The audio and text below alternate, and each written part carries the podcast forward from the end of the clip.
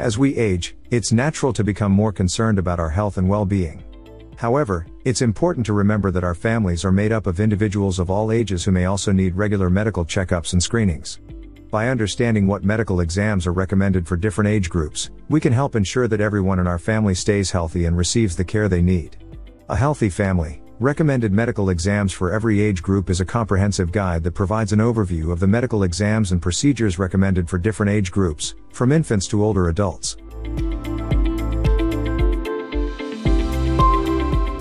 In this book, you will learn about the importance of preventive health measures and how regular checkups and screenings can help detect potential health issues early on.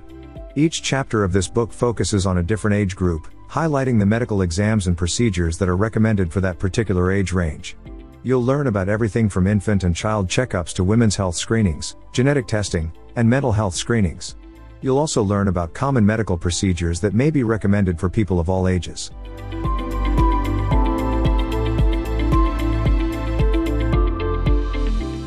Welcome to this special audiobook sample of A Healthy Family Recommended Medical Exams for Every Age Group. Available now on Amazon. In this sample, we will explore the remarkable benefits of audiobooks, allowing you to multitask while absorbing valuable knowledge about maintaining the health and well being of your family. Audiobooks provide a convenient way to transform mundane tasks into valuable learning experiences.